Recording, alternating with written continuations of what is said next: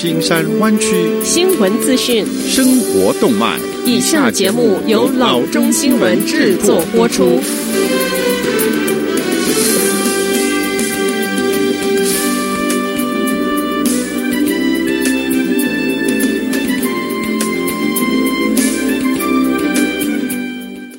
各位听众，大家好，欢迎来到老中广播电台的节目，我是君君。我们首先来关注今天的旧金山湾区地方消息。Tesla 针对竞争对手电动汽车制造商 Rivian 和四名前员工，在 Santa Clara 的高等法院提起诉讼，指控他们猎取人才和窃取商业机密。Tesla 指控 Rivian 招募 Tesla 的员工，鼓励他们在离开之时带走专有资讯。诉状指称，该公司在离职加入 Rivian 的员工中发现了警报模式，写道：“正如 Tesla。”现在所知道的那样，Rivian 只是一位即将离职的 Tesla 员工。有关 Rivian 所需要的 Tesla 机密资讯类型，Rivian 和员工都非常清楚，获取此类资讯将违反员工对 Tesla 的保密义务。Rivian 成为 Tesla 提告窃取商业机密的最新一家公司。这一类的案例在过去包括了2017年针对影音新创公司 Aurora 的诉讼，但该诉讼已经全部撤回或以协议方式告终。另外的诉讼还没有结束的有针对 Xpeng Motors 的提告，而已结案的有告 Zoox，已于今年四月获得判决。下则消息：Facebook 在用户隐私争议之下被迫提出的订阅制还看不到踪影。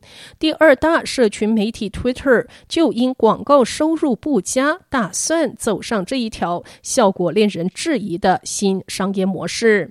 今年第二季 Twitter 的营收很惨。根据最新的财政报告，广告收入为五点六二亿元，与去年同期相比，几乎是少了四分之一。瘟疫大流行和美国内乱导致许多广告商暂停广告活动，这两大原因都加剧了 Twitter 广告收入的下降。该公司最大的市场在美国，迄今广告整体支出少了百分之二十五。Twitter 首席执行长 Jack Dorsey 告诉投资者，今年可能会进行付费的订阅制来做测试。尽管他还表示，向用户收取服务费用的门槛将会设得很高，但是你的前十条推文免费的订阅制是否能够在社群媒体实现，的确需要进行市场实验。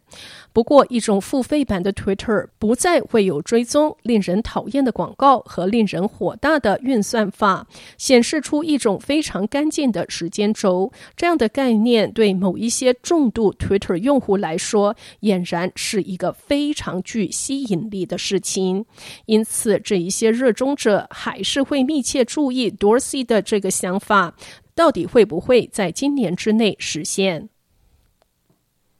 下则消息：由于新冠病毒疫情的影响，有越来越多的购房者希望在未来的家中有办公室，因此带有相当不错的背景的家庭办公室空间似乎受到很多购房者的追捧。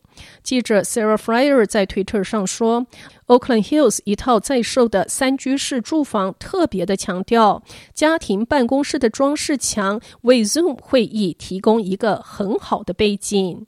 San Francisco 一套藏在 Buena Vista Park 后面的四百九十万元的住宅，举例了很多的优点，但是在中介推介词中，Impressive Zoom Room 排在酒窖和热水浴缸之前。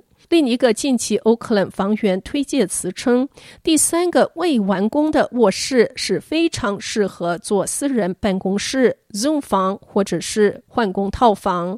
这样的设施很显然已经成为趋势。许多公寓没有足够的多余空间或者是面积专门用作 Zoom Room，但是房地产中介预测，新的公寓开发专案的规格中将会增加公共工作空间，就像健身房和屋顶平台一样。房地产市场的 Zoom Room 繁荣的趋势会持续多久？这可能取决于购房者考虑居家生活、居家办公与与世隔绝的生活要多长。但是，即使疫情过去，许多迹象都表明，在家工作将成为新常态。下则消息，KCRA 报道，周一的上午，示威者聚集在州长 Gavin Newsom Sacramento 地区的住所之外，要求他采取行动，防止新冠病毒在州监狱中蔓延。这家电视台的视讯显示，这群人站在州长 Fair Oaks 住所之外，他们举着标语，高声呐喊，并在州长所住的街前面是喷涂了一条很大的讯息。KCRA 报道，大约十二名的示威者在前门组成人链，California Highway Patrol 做出反应，开始扣押这些人。在这场示威活动举行之际，监狱官员证实，上周末 San Quentin State Prison 又有两名囚犯死于新冠病毒的并发症。一名监狱官员说，一人是上周六在监狱外的医院死亡，另外一名是上周日在监狱外的医院死亡。周日死亡的囚犯被确认为自一九九五年三月起被关押的死囚，那是六十二岁的 John Johnny Avila Jr. 这名官员说：“这是 San Quentin 囚犯第十八起和第十九起 COVID-19 有关的死亡病例。截至上周日，该监狱有五百四十五名的囚犯对新冠病毒呈阳性反应。KCRA 报告，示威者还要求，如果囚犯获释。”其中的无证移民在获释之时不应该立即被联邦移民官拘留，他们可能在其他地方传播或者是接触到病毒。